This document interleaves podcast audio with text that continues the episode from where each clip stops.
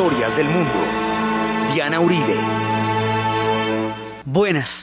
Les invitamos a los oyentes de Caracol que quieran ponerse en contacto con los programas, llamar al 245-9706, 245-9706 o escribir a los emails de auribe arroba hotmail.com, diauribe arroba hotmail.com hoy o a la página web www.rayadianauribe.com. Hoy vamos a ver la llegada de los europeos, la sacada de los europeos y el encierro del Japón en el mítico periodo Edo.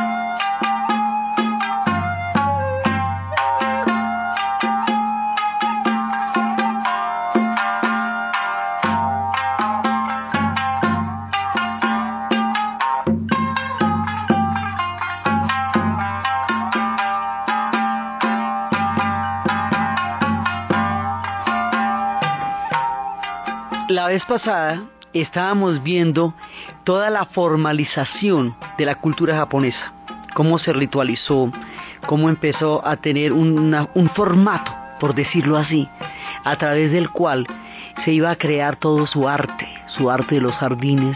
Habíamos hablado de la ceremonia del té, habíamos hablado del zen, habíamos hablado de todos aquellos principios fundamentales de donde emana el mundo del Japón. Y mientras todas estas cosas se habían construido, y mientras la lucha intestina entre los diferentes shogunes por el poder de la tierra, de los clanes, también ocurría en el Japón y los samuráis se enfrentaban con la vida, con la vida del guerrero, con el bushi y con toda la simbología de la espada, del cuello, de la manera como estaban hechos sus uniformes con unas especies de persianas para darles movilidad y pero al mismo tiempo para darles fuerza y de, todos lo- los gorros con las máscaras y todo aquello que inspiraba miedo al enemigo, toda la ritualidad de ellos, vimos que del otro lado del mar, al otro lado del mundo, había empezado una empresa mucho tiempo atrás. Enrique el Navegante, un hombre de Portugal, viendo que enfrente de él solamente tenía los mares y que el estrecho, la estrecha franja de Portugal ah, estaba avistando más al océano que hacia el continente, desarrolló un proyecto de navegación. En esa época todavía no tenía ninguno, el hombre lo desarrolla. Y ese proyecto de navegación va a hacer que ellos le den la vuelta al mundo y entre todas sus exploraciones vayan llegando a un montón de lugares míticos y aquí se van a entroncar una cantidad de historias porque por un lado los portugueses están dándole eh, la vuelta a los mares y han ido a los mares del sur y han ido a Malasia y han ido a una cantidad de lugares y han explorado las, la- lo- el Cabo de la Buena Esperanza y han tenido además toda clase de secretos porque en aquella época las rutas eran los secretos más grandes que se podían tener porque era precisamente lo que hacía el monopolio de un imperio. Portugal se convertiría en un gran imperio.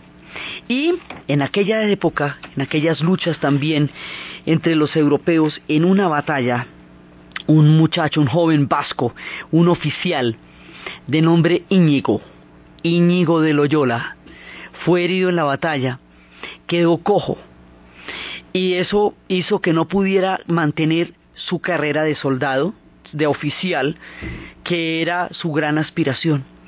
Este hombre va a continuar su aspiración de, servir lo que él, a lo que él consideraba la fe. Y él se batió por los reyes católicos en Granada, tenía, digamos, todo un, un récord detrás que lo hacía un hombre muy, muy importante. Este hombre va a fundar con otros seis, en aquella época eran todavía muchachos, algo que se va a conocer como la Compañía de Jesús, los jesuitas, la Orden de los Jesuitas. Y en ese núcleo fundacional de los jesuitas que empiezan a dar una, un giro importantísimo porque ellos van a tener y tienen un papel fundamental en la historia de la iglesia y en la historia del mundo en general. Entonces, este personaje va a fundar la orden de los jesuitas, es una orden un poco, digamos, en ese momento todavía era una orden soldadesca también y también intelectual, sigue teniendo todo una, un acervo intelectual de grandísima importancia, porque más adelante ellos serán los grandes pedagogos, más adelante cuando digan que la, pedagogía como la poesía son dones tan raros que debe la gente de entrenarse para eso, ellos serán los grandes pedagogos. Están fundando la orden y en ese núcleo fundacional hay un personaje que se llama Francisco Javier. Y Francisco Javier va a emprender por la ruta de los portugueses, va a emprender una cantidad de viajes con ellos y va a llegar a Malasia y va a llegar a muchos lugares y existe toda esta historia de Zipango y que si hay oro y todo eso es del país del Japón. Y en Malasia se va a encontrar con un japonés que había cometido un crimen y que con la pesadumbre de su alma, cuando entra en contacto con San Francisco Javier, se convierte al cristianismo. Ese hombre lo va a llevar a las costas del Japón y con él llegan los portugueses y hasta ahora no había aparecido nadie en el relato distinto de los japoneses. Los japoneses tenían un nivel de homogeneidad en medio de sus diferencias, sus peleas intestinas, sus problemas clánicos, sus enfrentamientos, pero tenían un nivel, una cultura poco más o menos homogénea por todo el tiempo que hemos visto de maduración de este pueblo. Entonces se van a encontrar con una cultura totalmente diferente, con una fe totalmente distinta, una fe cristiana de un único Dios, que eso de todas maneras para ellos pues es, no tenía ninguna familiaridad con lo que ellos habían vivido o experimentado hasta entonces, y detrás de las misiones portuguesas, en realidad venía una misión de evangelización. Los jesuitas lo que querían era evangelizar y querían hacerlo con una convicción impresionante y van a hacer, van a mostrar un tesón en el momento en que los monjes budistas ya estaban entrando en decadencia. Digamos, los cogen cuando estaban como un poco ya, eh, digamos, desgastados. Entonces esta fe, en un principio, parece, digamos, tiene, tiene asidero tiene asidero mientras están dando las grandes luchas entre los grandes shogunes de la época, entre el señor Nobunaga en la época de Hideyoshi. En todo este tiempo y en estos periodos es cuando van a empezar a aparecer los europeos. Los europeos tienen las armas de fuego, unas armas de fuego modernas que disparan y que tienen toda una, una historia, entonces los japoneses van a interesarse por las armas de fuego, eso les va a parecer interesante y empieza toda la época de lo que va a ser la misión de los jesuitas. Tiempo después, además esto era con una fe, porque cuando estaban precisamente con el señor Nobunaga, le preguntaba al padre Fray Luis, padre jesuita, si no puedes propagar el catolicismo regresarías a Goa, a la India, porque Goa era en ese momento ya una posesión portuguesa. Y él le contestaba, mientras haya un solo creyente en este país, habrá un padre para él. ¿Por qué no has conseguido muchos creyentes? le preguntaba eh, el señor Nobunaga. Porque los monjes budistas obstaculizan nuestra propaganda. Entonces, cuando él vio, ellos querían voluptuosidad, dinero, decían. Entonces, cuando vio la intencionalidad el señor Nobunaga le dio la autorización para predicar. Hay un momento en que ellos empiezan a, digamos, a probar esta nueva fe. Entonces dicen los japoneses hacen muchas preguntas, prueban mucho nuestra fe y le dan un tiempo. Si los convencen, pueden predicar. Porque acuérdense que ellos no tienen problema con ninguna nueva fe porque no es que fe es lo que ha llegado allá, allá es hace rato que han venido, que primero vino el budismo, que luego vino el zen, entonces pues allá van llegando religiones y los otros pues le paran oreja a ver qué es la cosa. Cuando llegan los cristianos pues también. Después mucho tiempo después, casi 60 años después de la llegada de los jesuitas, van a llegar los holandeses, que también estaban por las mismas razones. Los portugueses porque eran una franja pequeñita, pequeñita, alrededor de un inmenso mar, contra la esquina de la península ibérica. Y los, y los holandeses, que son un pueblo debajo literalmente del mar, por eso se llaman los Países Bajos ¿Qué son los que se dedican a ser grandes navegantes? Esos pueblos que tienen unos espacios vitales tan restringidos en Europa se volvieron grandes navegantes. Entonces los holandeses le están dando la vuelta al mundo también. Ellos estuvieron por Indonesia, por Java, que luego, cuando ya venga la época del colonialismo bravo, ellos van a ser, todos esos territorios van a ser colonias holandesas en una época inclusive hasta Sudáfrica. Entonces van a llegar allá, pero cuando llegan, estamos en la era de las guerras de la reforma y la contrarreforma. Entonces, cuando llegan los holandeses, están en guerra contra Portugal y España, porque es el tiempo de la contrarreforma. Los jesuitas ya tienen terreno abonado, han llegado bastante tiempo antes, entonces aquí se van a plantear una seria enemistad entre los dos. Los unos consideran a los portugueses papistas y los otros consideran a los holandeses, los van a considerar herejes.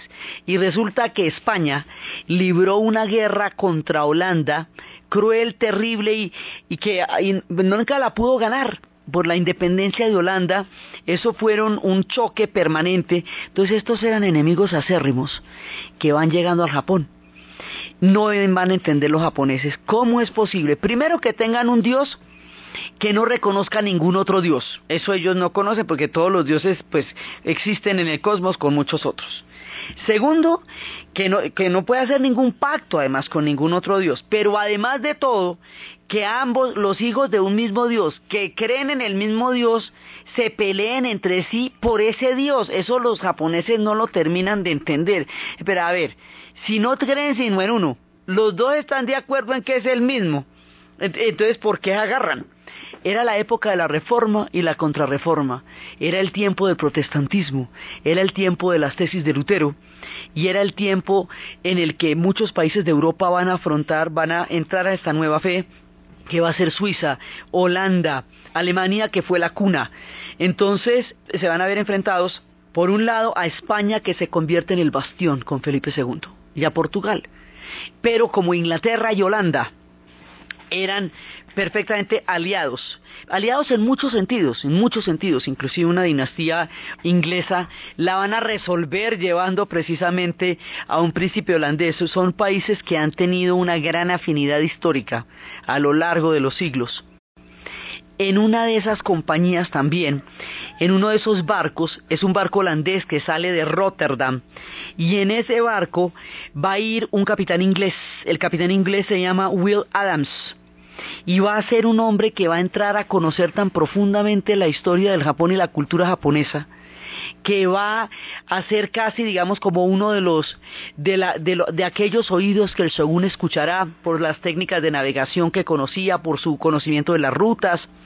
Este personaje que en, digamos, el personaje histórico se llama Will Adams, fue llevado de una manera novelesca a una serie de televisión muy famosa que se llamaba Shogun y que tenía como protagonista a Richard Chamberlain y en la, el personaje de la novela es, el personaje de la novela es John Blackthorne, que es, digamos, eh, como el nombre que asume porque es un personaje novelado.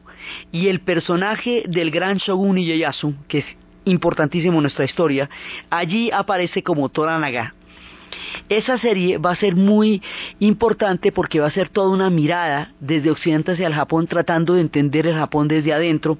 Aquel que la escribió, porque estos son historias sobre historias, aquel que la escribió fue asimismo prisionero de los japoneses durante la Segunda Guerra Mundial y finalmente atraído por la impresionante cultura se dedicó a conocer y a estudiar la historia del Japón y tiempo más adelante escribió la historia de Shogun James Cleaver que fue llevada a la televisión. Entonces es en esa época, la historia de Shogun es en el momento en que van a llegar los holandeses bajo un barco al mando de un inglés a las costas del Japón donde ya los jesuitas llevan un poco de tiempo, porque a todas estas Francisco Javier siempre quiso llegar a la China, pero a la China no se podía entrar, la China estaba aislada en ese momento, no podía entrar y finalmente murió en las costas de la China, donde eh, trató por de llegar allá y además los japoneses sentían que era muy rara una fe que no hubiera llegado por la vía de China, eso les parecía muy extraño.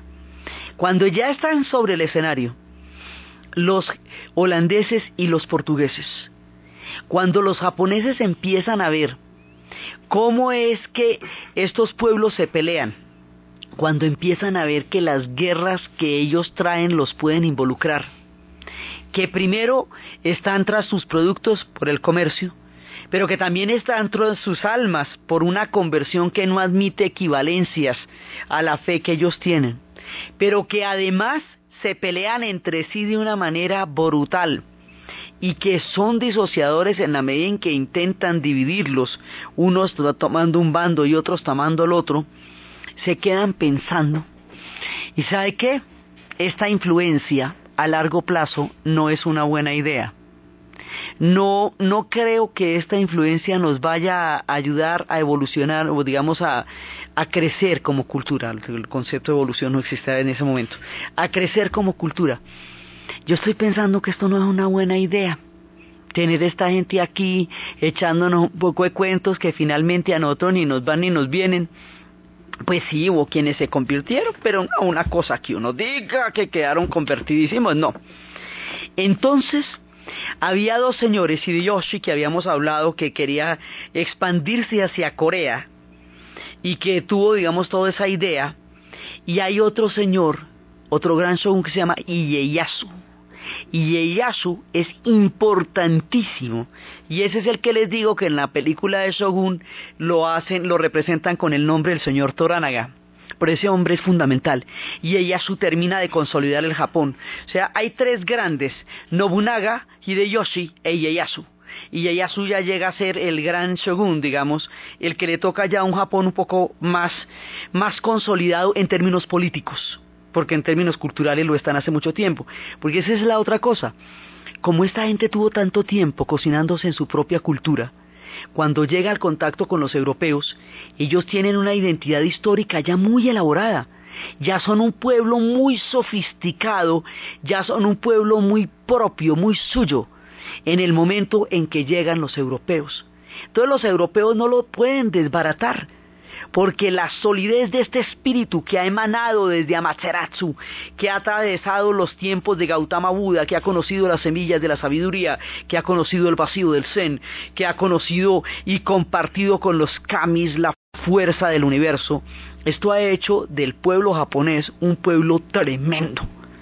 Entonces, cuando ellos ven que los europeos pueden entrar, digamos, a poner discordias y a traer guerras, historias que además no tienen nada que ver con ellos, toman una de las decisiones más una de las decisiones históricas más particulares que pueblo alguno haya tomado, y esa decisión la toma Ieyasu, el, el gran shogun. El gran shogun decide Así como les voy a contar, de un momento a otro, este hombre decide cerrar el Japón. En 1603, Ieyasu cierra el Japón. ¡Chao! Todos los extranjeros que estén en ese momento en el Japón se van. Ningún japonés puede salir ni entrar. El Japón ha quedado cerrado y queda con un muelle de madera que donde se hace un puerto a través del cual se puede comerciar de una manera muy limitada, pero la importancia de que sea un muelle de madera es porque no es tierra japonesa, es madera flotante, eso es distinto que tierra japonesa. Y lo cerró. Durante tres siglos va a cerrar el Japón y ni entra ni sale de allá, por lo menos oficialmente, esto quedó totalmente cerrado. Y Ieyasu ha trasladado la capital de todo su imperio a una ciudad llamada Edo. Y al lado de esa ciudad ha construido fortalezas y ha construido todo un mundo y empezó a crear jardines y empezó a hacer una cantidad de cosas hasta convertirla en una gran y hermosa capital. A esto que estamos empezando a contarles lo llamamos el periodo Edo.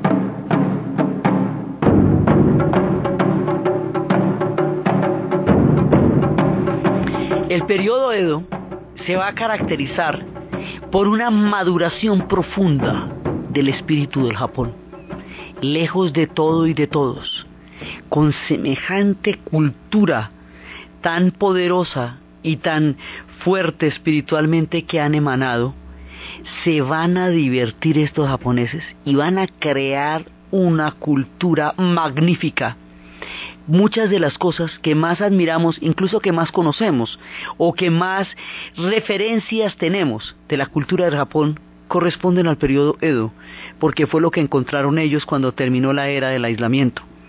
Entonces se van a construir un mundo que es la vida de las islas flotantes, un mundo de la noche, un mundo de vodeviles, un mundo de geishas, un mundo de teatro, un mundo de té, de casas de té y de hoquillas, un mundo espléndido, donde iban estos señores que habían creado fortuna durante la época del comercio y que aún mantenían este tenue comercio con Occidente, y van a crear estos salones y estos lugares tan hermosos, siendo Edo la gran capital, Kioto sigue siendo el centro cultural y el distrito de Gion sigue siendo una cosa muy importante. O sea, Kioto nunca va a perder importancia en la historia de Japón, aunque no sea la capital. Fue la capital durante el periodo Heian, porque así se les decía.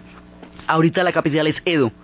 Pero en Kioto la cosa también es espléndida y están todos estos faroles rojos en las casas de madera, en las noches, en esas noches luminosas y a la vez tenues y sutiles de la vida japonesa, de las islas flotantes.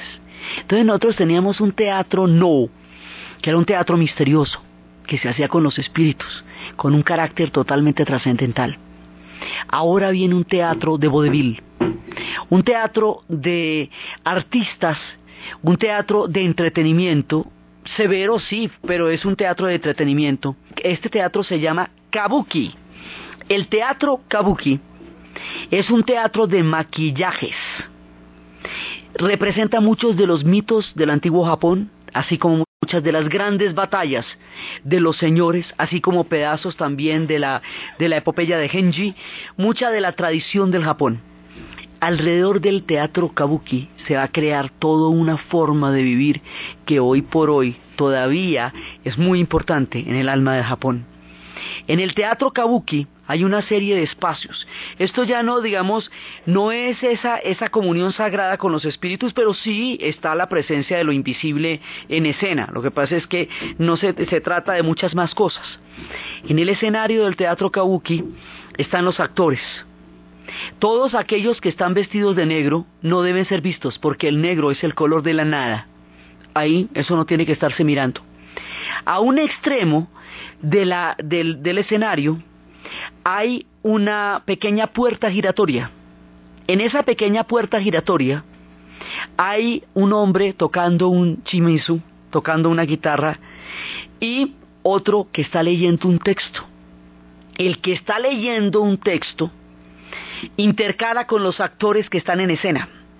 Los actores que están en escena están recitando un parlamento, están diciendo cosas pero eso que están diciendo no es lo que en realidad están pensando. Lo que están pensando de manera profunda es lo que el hombre del texto está leyendo.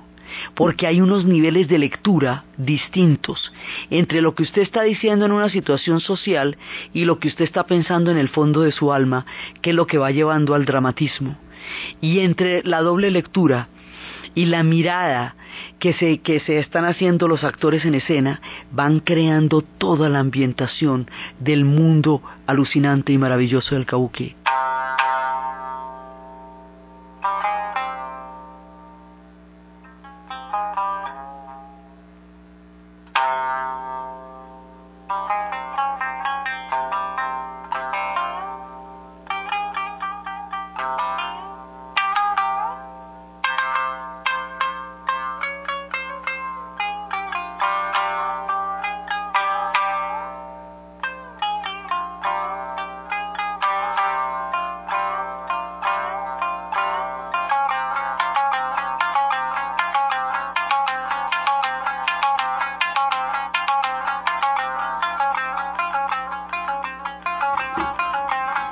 En el kabuki hay mucha sutileza. Hay una cantidad de espíritus con los cuales ellos, digamos, hay espíritus también en la escena, pero el diálogo es entre los actores. Hay tragedia. Hay un arte que se va a elaborar a niveles increíbles. Un actor representa un personaje toda su vida y al llegar a un nivel actoral determinado, adopta un nombre artístico. Esto es muy japonés hay categorías, los nombres significan categorías en la representación de un arte. Lo mismo en el teatro kabuki que en el gran juego del go, el juego, esta especie de ajedrez, por decirlo algo japonés, un juego de territorios con fichas negras y blancas de una increíble complejidad que originalmente fue inventado por los chinos, pero que eh, durante el periodo Edo va a adquirir extremos de gloria y de grandeza en la cultura del Japón, en las artes del Japón, como en los juegos del Japón. Cuando la destreza es alcanzada a un determinado nivel, hay un nombre para eso. Entonces, quien tiene ese nombre, el nombre artístico quiere decir que ya llegó a ese nivel de calidad escénica o como jugador y eso tiene ceremonias, cuando la ceremonia del cambio de nombre. Y eso va por generaciones.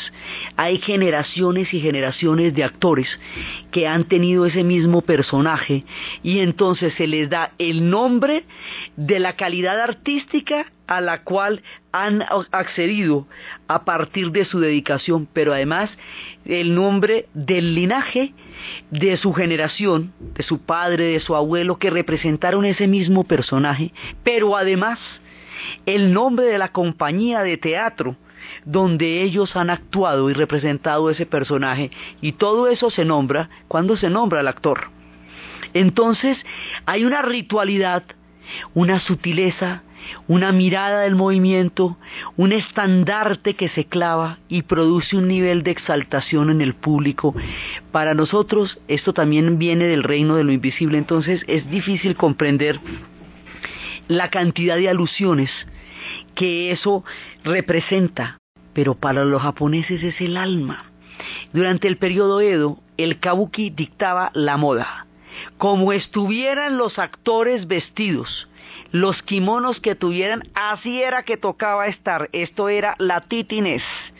Alrededor del kabuki se va a crear todo un mundo social, alrededor de sus pinturas, de su maestría, de su destreza, de su excelencia y también de su entretenimiento, porque es el mundo de las islas flotantes, aquel que le da grandeza al teatro kabuki. Entonces está el teatro kabuki, está el teatro no que se sigue representando, están las marionetas del mundo del bunraku, empieza, digamos, las artes se van a perfilar de una manera maravillosa porque durante estos tres siglos esta gente se dedica a la contemplación y a la perfección de las artes. Entonces se ponen tan sofisticados y tan magníficos que es imposible no quedar hechizado por el embrujo de toda la cantidad de cosas que pasaron durante el periodo Edo. Es allí cuando ellos llegan a ser de una maduración una excelencia para sí mismos, para contemplarse ellos, para vivir su propia maravilla Nadie más sabe que ellos están con el origami, que están con el zen, porque esto es acumulativo, que están haciendo sus jardines bonsáis, que tienen los jardines de piedra, jardines secos del zen, que tienen los jardines floridos, que tienen el ikebana. Nadie sabe tantas cosas hermosas que están pasando en la época del periodo Edo. Nadie sabe cuán bellas y románticas son esas noches de las islas flotantes. Hay una historia una historia que escribiría una novela de Alessandro Barocco que se llama Seda. Y precisamente transcurre en ese periodo. Se habla, estamos, el periodo Edo dura desde 1603 hasta, mil, hasta finales de 1800 cuando va a llegar el Comodoro Perry y va a terminar el aislamiento del Japón. En aquella época, a, a mediados, comienzos y mediados del siglo XIX, cuenta la novela de Seda se habla de una epidemia que atacó la morera y que hacía que la seda, la producción de seda se dañara en Occidente. La morera atravesó la plaga, atravesó todas partes para llegar hasta el África. En todos lados se hablaba de la epidemia de la morera. Un personaje oye de lejos que existe un lugar un muy alejado y que en ese lugar no entra nadie ni sale nadie. Pues si no entra nadie ni sale nadie, pues debe ser allí en el único lugar donde seguro que no hay la peste de la morera. Yo me voy para allá. Dice, pero ¿cómo? Dice, yo me voy para allá. Y el hombre se da la vuelta y va a llegar a lo que en ese momento llamaban una isla compuesta de islas porque Japón pues en sí mismo son un compuesto de varias islas, pero en esa época ellos eran una isla por la historia del aislamiento. Decían que todo estaba prohibido, que no podían entrar ni los mercaderes chinos, ni los holandeses, ni los ingleses, que todos habían intentado romper el aislamiento, pero que nadie lo había logrado que había una red peligrosa y frágil de contrabando, pero que nadie lo había logrado. Y este hombre emprende una travesía absolutamente increíble él se va a ir junto con un chino, un holandés y un japonés.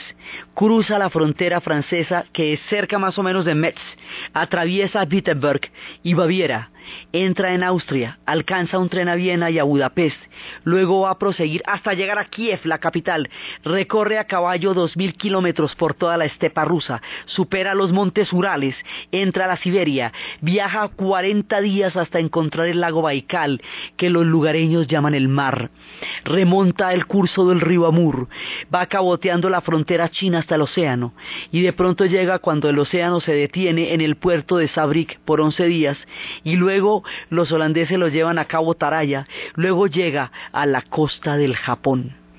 Y este viaje lo va a hacer durante toda la novela, la pequeña novela, y es igual solamente que le cambian el nombre al lago Baikal, los lugareños lo llaman el infinito, lo llaman el último, lo llaman el mar, lo llaman el hermoso, lo van cambiando de nombres y va a llegar hasta donde el Señor que le va a dar los huevos de la morera para poder terminar, seguir con el comercio de la seda.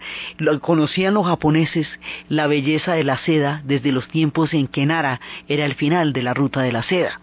Entonces eran expertos, sus kimonos son obras de arte, sus kimonos de seda paralizan la vista con sus preciosos dibujos. Entonces, y tejidos, entonces el hombre se lleva los huevos de la morera y va a poner unas hilanderías en Francia que van a ser muy prósperas y que van a romper el bloqueo.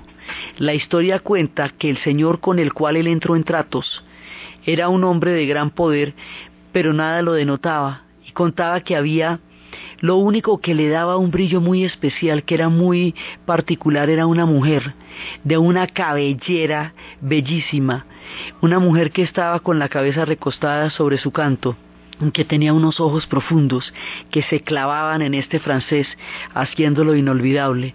Y casi que el hombre termina yendo más por ver los ojos de esa mujer que por la morera y se hace semejante viajado. Y había una costumbre en el Japón, una costumbre para halagar íntima y profundamente a las mujeres, que era llenar una jaula de pájaros bellísimos, de pájaros espléndidos, de pájaros maravillosos. Y un día, cuando algo demasiado bello pasara, abrir la jaula y dejar salir a todos los pájaros a la vez y liberarlos como una gran celebración a la vida y a las mujeres. Y esa historia tiene un final absolutamente exquisito, inesperado y poético al que toca llegar leyéndola. Pero sucede en el periodo Edo. Entonces, en el periodo Edo pasan cosas maravillosas. Esa es la época de mayor esplendor de las geishas. Y aquí nos metemos con otros de los personajes que Occidente tiene referenciados, pero que son más difíciles de explicar porque no existen en una equivalencia en la cultura occidental a la figura de la geisha. El único antecedente histórico posible sería las etairas en la época de Grecia, que eran mujeres que tenían todo el don de la palabra, del conocimiento, de la sabiduría, y que también tenían eh, una, forma de entretenimiento sexual, pero que estaba metida dentro de toda la, la filosofía de la época. Aparte de eso, es difícil encontrar algún tipo de similitud. Una geisha es una mujer que es llevada desde niña a una hoquilla o casa de té. En la hoquilla ella va a ser preparada en las artes de la geisha. En las artes de la geisha ella tiene que aprender a tocar el shimizu, ella tiene que aprender a bailar, a hacer la danza del abanico con estado de perfección. Ella tiene que aprender una conversación que permita aligerar animar, encantar, entretener. Por ejemplo, la sopa, ellos tienen una sopa de mijo y a veces el mijo se, se asienta, se aposenta en el fondo del cuenco. Dicen que cuando las conversaciones están tensas, ellas hacen el papel de quien con los palitos mueve el mijo y un poco lo, aligera. ¿sí? Ellas revuelven la sopa de una conversación tensa. Estas mujeres enmarcan el mundo de las islas flotantes. Estas mujeres tienen un voto de silencio que no se puede quebrantar porque delante de ellas están hablando los grandes señores, las grandes decisiones que afectarán la vida de billones. Por eso ellas no pueden decir absolutamente nada de lo que escuchen durante esas noches largas del distrito de Gion. Estas mujeres tienen una representación de la sensualidad tan ritual y tan poética como el pueblo japonés mismo. Estas mujeres tienen unos peinados de melocotón partido que son una, un, adorno en la, en la mitad del pelo y el pelo partido hacia dos lados que hace toda una similitud con, con, el órgano hipoético, con el órgano femenino. Los escotes se hacen por detrás porque la sensualidad en Japón está en la espalda. Unos dibujos insinúan un camino que se, que se imagina como todo en Japón. Debajo de la máscara de la geisha de la pintura blanca hay un espacio de piel entre la pintura blanca y el comienzo del pelo. Ese espacio de piel indica desnudez. Debajo de la máscara la geisha está desnuda. Ella no se puede enamorar porque lo suyo es entretener, lo suyo es ambientar todo lo que la geisha hace es un arte en sí mismo. Durante toda la vida preparadas para eso, largas jornadas nocturnas le son parte de su vida. Sus sentimientos son tan suyos como el interior de ese maquillaje.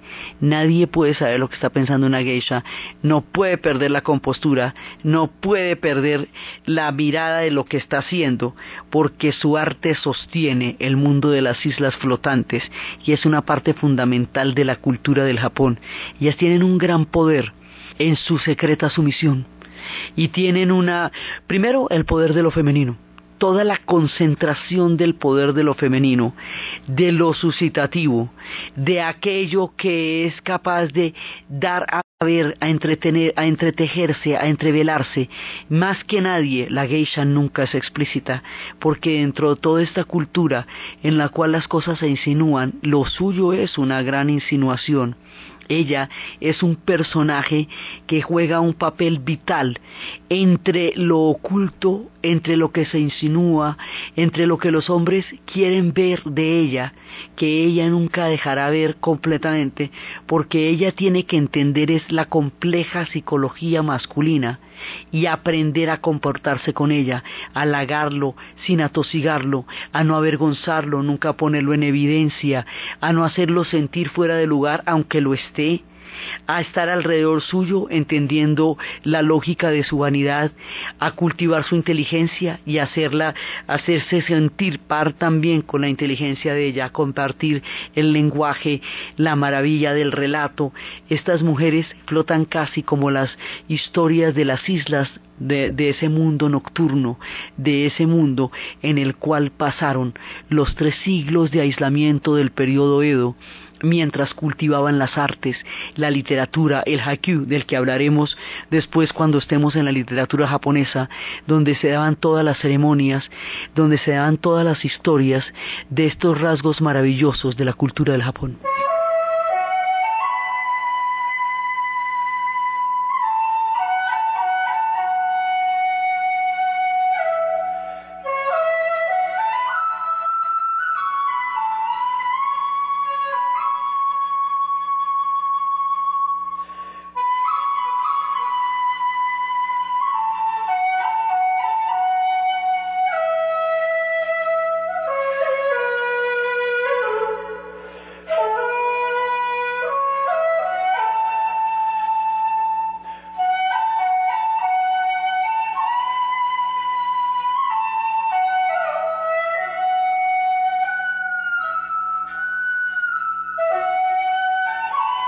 En este periodo Edo, la cultura japonesa adquiere, digamos, toda una identidad, ya la tenía, pero hay una corriente histórica que dice que el inconsciente colectivo del Japón se perfeccionó y se profundizó a través del periodo Edo. El aislamiento de esos tres siglos fue lo que lo salvó del colonialismo. Mientras tanto, los demás pueblos del Asia conocieron la amargura de la expansión del colonialismo europeo. Solamente Japón y Tailandia lograron escapar a esta impronta de la historia. Solamente ellos, los Tai, por habilísimos, porque lograron entender qué era lo que llamaban los europeos civilización y producirles un efecto de espejo. Los japoneses harían algo similar, pero protegieron su cultura de un tiempo en que el colonialismo despreciaba la cultura de los otros que no fueran europeos. Se está formando el concepto de eurocentrismo.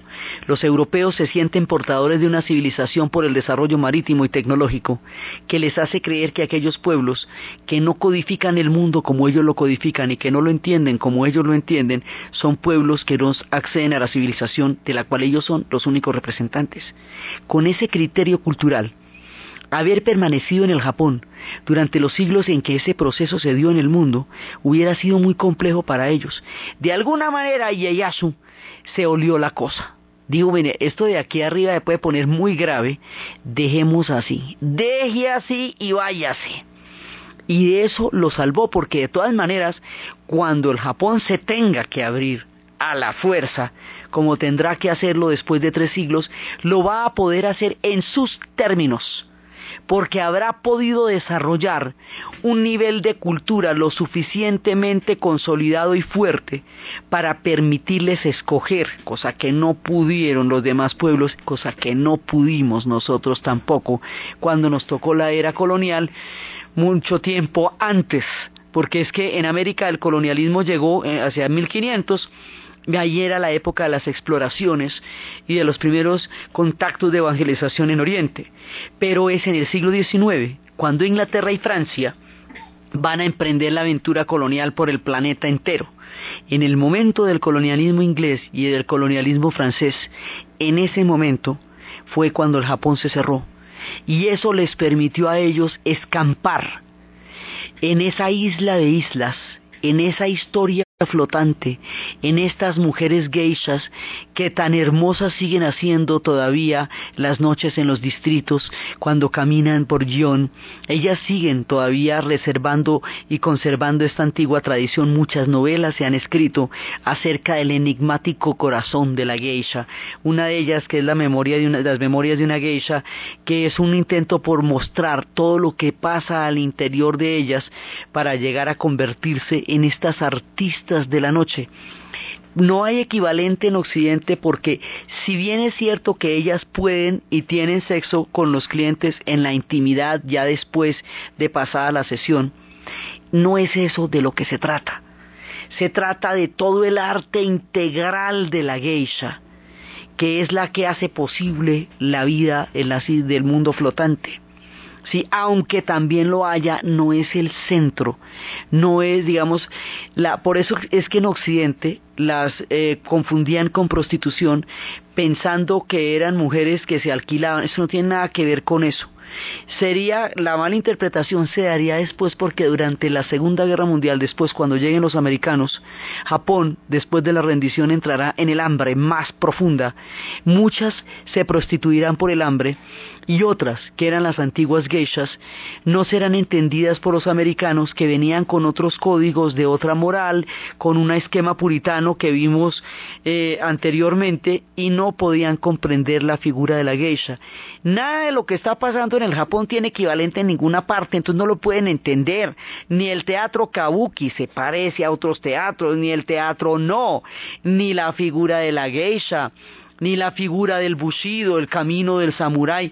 Eso es totalmente japonés, porque después de todo el tiempo que lograron desarrollar ese espíritu, después de todo lo que les costó llegar a entender su propio corazón, asimilar su propia espiritualidad, amalgamar sus religiones hasta hacerlas compatibles unas con otras, a lograr una unidad política por entre las luchas intestinas, a identificar los clanes de las rosas y de los crisantemos, a entender el calendario florido, a llevar las noches hasta sus más exquisitos extremos, a representar los cerezos, después de todo eso, pues nadie tiene eso, pues eso lo tienen solamente ellos.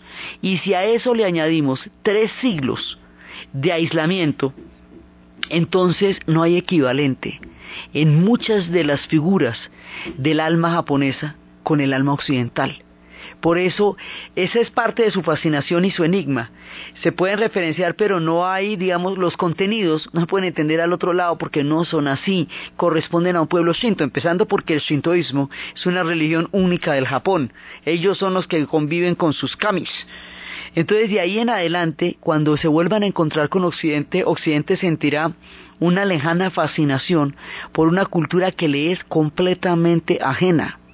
Entonces ellos van desarrollando todo este mundo maravilloso que suma lo que ya hemos visto más las cosas que se desarrollaron en el periodo Edo, como habíamos hablado que el Go se va a convertir en una en un arte, pues en un juego magistral, magistral que hoy día mueve mucha gente en el mundo a partir de la seducción de un juego tan inteligente y tan complejo. Todas estas cosas se van a desarrollar en esa época y todo el mundo va a estar muy contento, digamos, dentro, de la, dentro de la manera como ellos empiezan a mirarse y a, y a vivir el esplendor de su cultura. Por eso es que eso tiene una, una memoria tan mítica. Por eso es que el periodo Edo siempre es referido como un periodo de gran esplendor. Es una cosa parecida como al Renacimiento en el sentido de la explosión de todas las artes. O sea, en ese sentido, no en el sentido de conexión con nadie, no estaban sino entre ellos. Pero es que todas las artes florecen y alcanzan puntos cumbres durante el periodo Edo. Sí, todas, el origami, eh, todas las tendencias, todas las espiritualidades, todo se hace más espléndido, más vistoso, más profundo, más magnífico, más mágico durante el periodo Edo. Entonces por eso es que el periodo Edo queda tan, digamos, tan reseñado dentro de la historia del Japón. Lo que sucede ahí lo hemos visto a lo largo de los siglos, pero es ahí cuando todo se junta y se nota mucho más por el aislamiento. Entonces el periodo en el que estuvieron los europeos es un periodo de poco menos que un siglo. Es apenas un ratico. Los miran, les echan una miradita, les dicen, bueno, ya te vi, chao el amigo. Y se meten ellos y se echan su propio cuento y quedan regios, quedan maravillosos, escampan los cataclismos más bravos de la historia y están felices hasta que un día, porque de todas maneras eso es mucha dicha, eso no, no les va a durar para siempre, un día se avista en el mar algo que ellos no alcanzan a comprender. Son unas torres negras, negras como, como, como satinadas, como con hollín.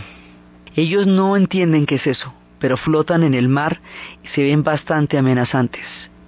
Cuando se acercan y empiezan a verlas, son dos barcos norteamericanos. Ha llegado el Comodoro Perry y el Comodoro Perry les va a dar un año para modernizarse antes de abrir el Japón. La historia de esta modernización y la magia de su literatura y todo lo que va a pasar desde el momento en que avisten estas naves, es lo que vamos a ver en el siguiente programa. Entonces, desde los espacios de las islas flotantes, de la vida nocturna, del teatro kabuki, de las geishas, de los samuráis, de los jugadores de go, de los jugadores de sumo, de toda la exquisitez del mundo maravilloso que se va a desarrollar durante el periodo Edo, de toda la magia que es toda la imaginación y a la espléndida suma de civilizaciones del mundo, de todo el aporte que esto dará en el futuro y de toda la riqueza que eso produce en la espiritualidad de Japón, en la narración de Ana Uribe, en la producción Jessy Rodríguez y para ustedes feliz fin de semana.